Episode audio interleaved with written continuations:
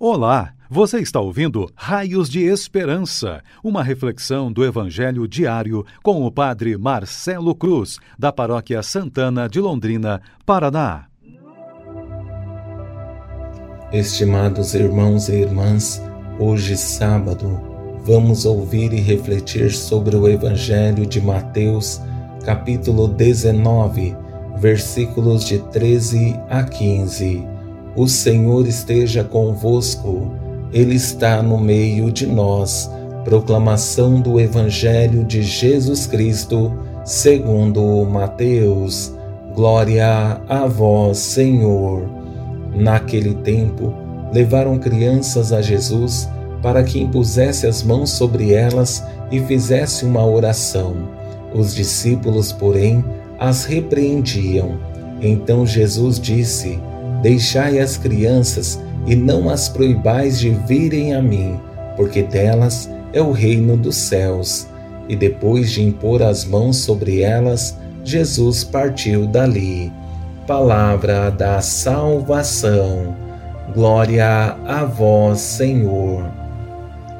Estimados irmãos e irmãs que nos acompanham por nossas redes sociais, estamos fazendo um caminho onde reafirmar nossa fé se torna exigente em virtude dos desafios que constantemente precisamos enfrentar, mas a certeza de que Deus está ao nosso lado e nos dá forças para continuar nosso caminho e nos ajuda a fazer a experiência de seu amor de forma mais consistente se torna algo que nos fortalece a cada dia mais. No Evangelho que ouvimos, o grande convite é de superar os nossos preconceitos e colocar em prática os projetos que Deus tem para a nossa vida. Mas para isso acontecer, é necessário vencer os julgamentos, deixar de colocar obstáculos para que as pessoas tenham acesso à graça divina.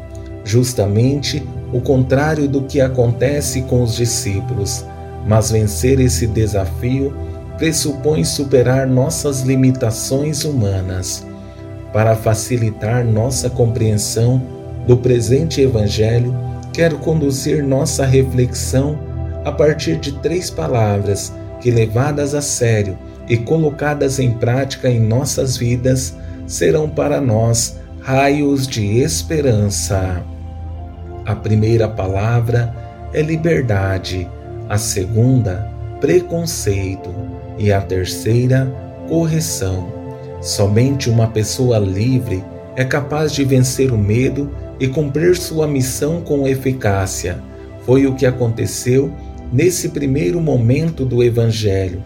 Levaram crianças a Jesus para que impusesse as mãos sobre elas e fizesse uma oração. O que aconteceu nesse primeiro momento do Evangelho é o que deveria acontecer conosco superar nosso medo e fazer aquilo que realmente é importante para nós e também para os outros que precisam. A maior beleza que percebemos nesse Evangelho é que essas pessoas que levaram as crianças não têm nome. Pode ser eu e pode ser você que está me ouvindo. E como seria bom se tivéssemos a coragem e a liberdade de levar a Jesus não somente nossas crianças, mas também nossas preocupações, medos e as pessoas que amamos, para que Ele as abençoasse.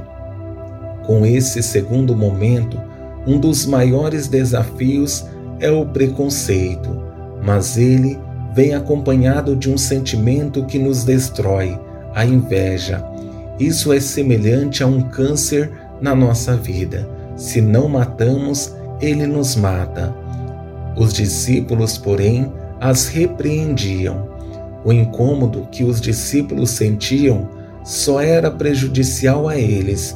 Aquilo que deveria ser um motivo de grande alegria, saber que estavam procurando Jesus para abençoar as crianças, se tornou algo desagradável, porque em alguns momentos não entendemos que se existe algo que sempre nos fará bem é dar, dar bênçãos, amor, alegria.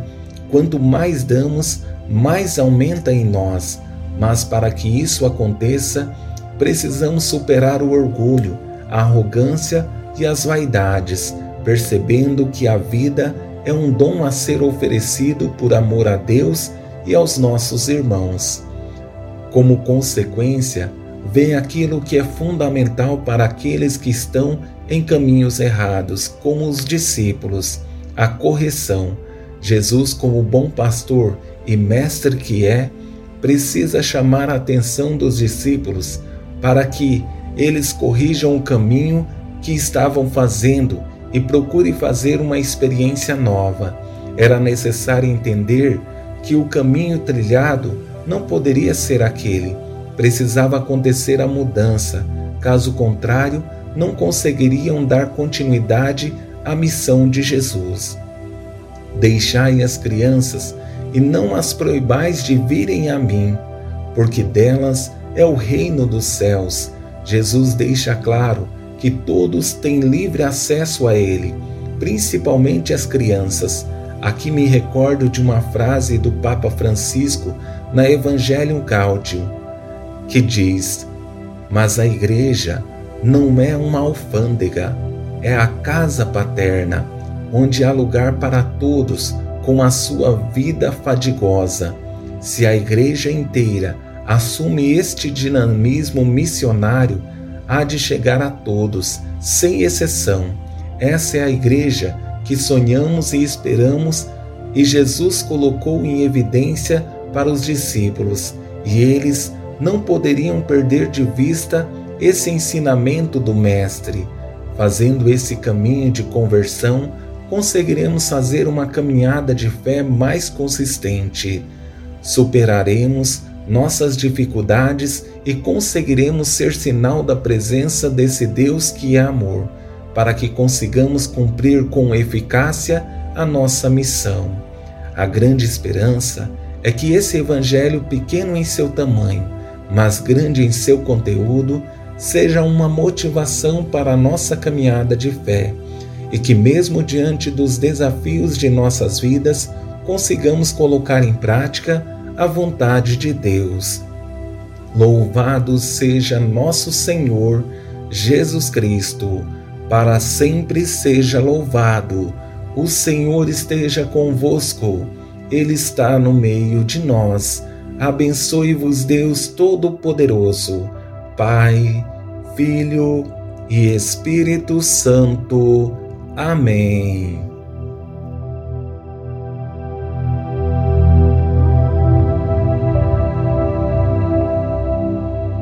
Você ouviu o Raios de Esperança, uma reflexão do Evangelho diário com o Padre Marcelo Cruz, da Paróquia Santana de Londrina, Paraná. Se esta mensagem lhe fez bem hoje, compartilhe com seus amigos.